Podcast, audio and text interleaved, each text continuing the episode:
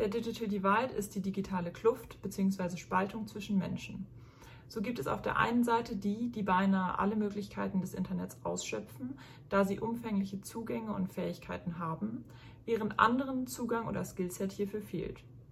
Sprechen wir über Digital Divide, so denken viele zunächst an global sehr ungleiche Verteilung von Internetzugängen.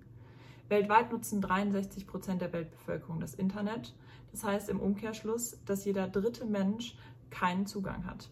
Somit sind 2,9 Milliarden Menschen weltweit offline. Während beispielsweise 2021 in Deutschland 93,3 Prozent der Bevölkerung als online galten, waren es im Tschad nur 5,6 Prozent der Bevölkerung, die Zugang zur Internetnutzung hatten.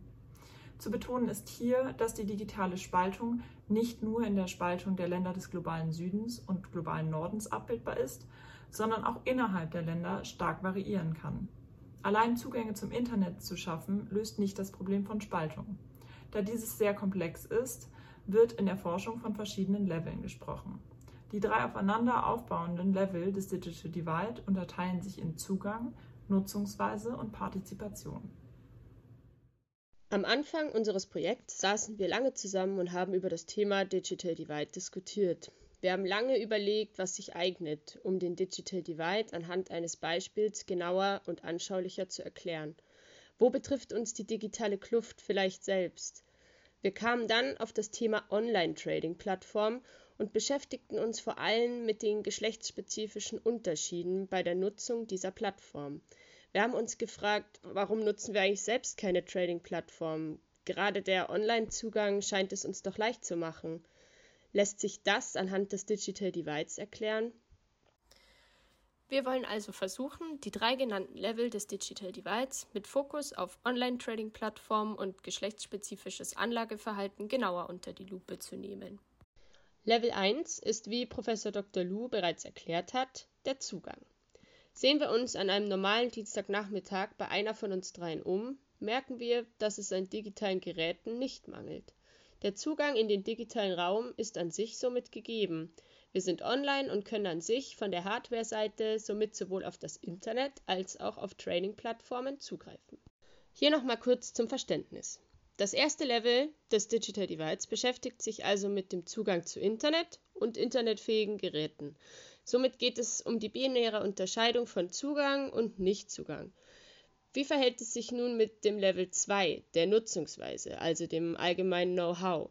Fehlt es uns auf dieser Ebene an Skills, um bei den Trading-Apps mitzuspielen?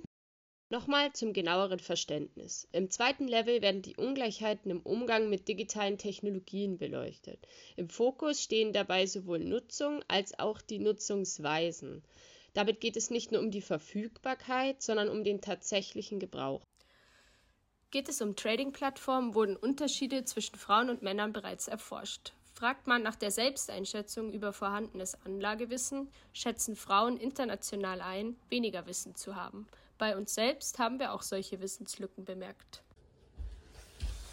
Guck mal, ich habe wieder richtig Trinkgeld gemacht. Das lege ich gleich in meine Spardose. Dass du dein Geld immer noch in diese Glasdose steckst? Hast du dir schon mal überlegt, dein Geld online anzulegen? Nee, habe ich überhaupt nicht drüber nachgedacht. Machst du das? Ja, ich mache das erst seit kurzem. Es gibt da so eine App, ist relativ einfach. Können wir uns gerne mal zusammen anschauen. ja, krass, zeig mir das mal.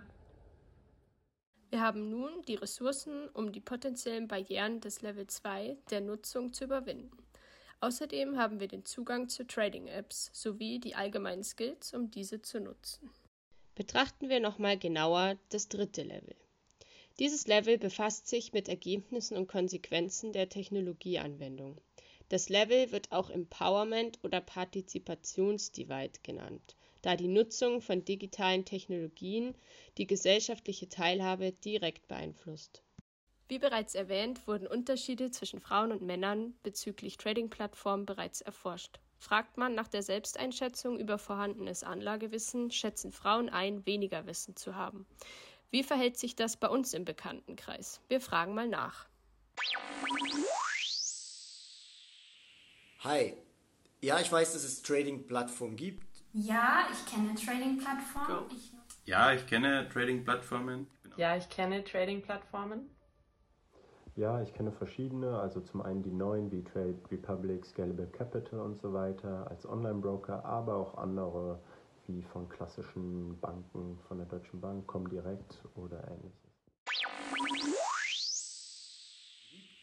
Ich habe mich bisher mit Trading-Plattformen aber nicht beschäftigt und nutze sie nicht für mich. Ich nutze sie. Ich bin auch auf mehr als einer angemeldet, aber um ehrlich zu sein, nicht so aktiv. Ähm. Ja, ich nutze sie, aber nicht regelmäßig. Äh, ja, ich nutze beispielsweise neue Trading-Plattformen, aber auch alte von klassischen Banken. Ähm, genau, Ziel ist natürlich, mein Geld schon zu vermehren, aber ich schaue schon auch, dass ich nachhaltige Unternehmen oder äh, moralisch bessere Unternehmen nur fördere und nicht irgendwie mit jedem Dreck Geld mache. Mein Ziel wäre es, das Geld, das ich dort angelegt habe, zu vermehren. Ich habe das Geld aber basierend auf den Empfehlungen meines Freundes angelegt und kenne mich sonst nicht mit der Thematik aus. Das heißt, das Geld liegt dort einfach und ich weiß nicht, was damit passiert. Investiere ich in Aktien, ETFs und Anleihen für den langfristigen Vermögensaufbau und nutze dabei Trading-Plattformen wie Trade Republic oder Scalable Capital einfach, weil sie die günstigsten sind. Wenn ich aber wieder Geld habe, dann werde ich mich darüber informieren und sie auch nutzen. Ich denke, ich werde sie in Zukunft auch nicht nutzen, weil ich am ähm, System des ungezügelten Finanzkapitalismus nicht partizipieren möchte. Ich nutze keine Trading-Plattformen, weil ich nichts darüber weiß und ich bräuchte bessere Erklärungen, um sie zu nutzen. Wer Trading-Apps nutzt und vor allem das Wie ist in unserem Freundeskreis unterschiedlich. Aber ähnlich wie es auch die Zahlen belegen, ist die Nutzung unserer männlichen Freunde auch bei uns größer als bei unseren weiblichen Freundinnen. Ey, danke, dass du mir geholfen hast. Ich habe das Gefühl, jetzt habe ich viel mehr Plan so von meinem Geld. Gerne, das freut mich. Ich habe mich auch am Anfang gar nicht damit auseinandergesetzt und bin jetzt doch ganz froh, dass ich so ein bisschen weiß, okay, vielleicht kann ich mich dadurch besser finanziell absichern. Gerade so für später, für die Rente. Ja, ich habe halt auch gelesen, dass Frauen halt da viel mehr Sorgen haben teilweise, dass man sich halt fragt, okay, wie ist es dann mit Familie, was passiert, wenn nochmal eine Krise kommt irgendwie. Also dass das so Gründe sind, warum Frauen von vornherein einfach weniger anlegen als Männer. Bisher sind Frauen mit 16 Prozent in der Digitalbranche unterrepräsentiert. Hinter 70 Prozent aller Gründungen in der Digitalbranche stehen Männerteams. Die Hindernisse für Anlegerinnen bleiben online dieselben wie offline. Zu nennen sind hier zum Beispiel primär Geldmangel, aber auch Zeitmangel, Risikoaversion oder Mangel an ausreichenden Kenntnissen sowie mangelndes Interesse. Aber nun nochmal zurück zu unserem Gesamtthema, dem Digital Divide am Beispiel von Online-Trading-Plattformen und geschlechtsspezifischen Anlageverhalten. Ab 1962 war es Frauen in Deutschland erstmals erlaubt, selbst ein Konto zu eröffnen. Auch bevor es Trading-Plattformen gab, gab es bereits eine Kluft zwischen den Geschlechtern. Gerade bei der Altersvorsorge waren Frauen oft schlechter abgesichert als Männer. Jahre, in denen Frauen nicht voll erwerbstätig waren, weil sie zum Beispiel mit Kindererziehung und Care-Arbeit eingespannt waren, spiegeln sich in der Rentenauszahlung wider. Wenn Frauen den Großteil der Sorgearbeit übernehmen, fehlt ihnen oftmals auch die Zeit, um sich um die Finanzen zu kümmern. Allgemein investieren in Deutschland insgesamt 4,3 Millionen Frauen und 7,8 Millionen Männer in Aktien. Dies spiegelt sich auch im digitalen Raum auf den Trading-Plattformen wider. Fast die Hälfte aller europäischen Anlegerinnen nutzt zum Investieren eine Online-Plattform, Tendenz steigend. Zwar sind Männer auch hier derzeit noch in der Mehrzahl, aber Frauen scheinen allmählich aufzuholen. Der Online-Broker Scalable gibt an, dass die Zahl der weiblichen Neuabonnenten ihrer App innerhalb von zwei Jahren um mehr als das Dreifache angestiegen ist. Dennoch bleibt der Gesamtanteil der Frauen weiterhin über alle Altersspannen hinweg weit unter dem der Männer. Im Online-Trading liegt das große Potenzial, bereits mit geringen Beträgen zu niedrigen Preisen nur mit einem Smartphone zu investieren und so beispielsweise Altersvorsorge zu betreiben. Gleichzeitig reproduzieren sich bzw. verstärken sich der digitale Gender Gap und der Gender Investment Gap insofern, dass diese geringen Hürden nicht dazu führen, dass mehr Frauen dort investieren, sondern auch dieser Markt von Männern dominiert wird. Gemäß dem soziotechnischen Ansatz sind kollektives Handeln und Partizipation an Machtstrukturen in Politik, Gesellschaft sowie Technik und Wirtschaft notwendig, um digitale Transformationsprozesse geschlechtergerecht zu gestalten. Daraus folgert die Bundesregierung Handlungsempfehlungen. Beispiele für eben diese sind eine bessere Datengrundlage zu schaffen, da viele Bereiche des digitalen Gender Gaps bis heute nicht ausreichend abbildbar sind. Außerdem geschlechtergerechte agile Methoden entwickeln und partizipative Technikentwicklung zu fördern. MINT-Förderprogramme, Netzwerkbildung und Schutz vor algorithmischer Diskriminierung sollen dazu beitragen. Medienbildung, Partizipation, finanzielle und personelle Förderung und Folgenabschätzung sind Bausteine dessen. Die tatsächliche Umsetzung ist, sofern sie von der Bundesregierung nur als Handlungsempfehlungen festgehalten werden, weiterhin den Plattformen überlassen.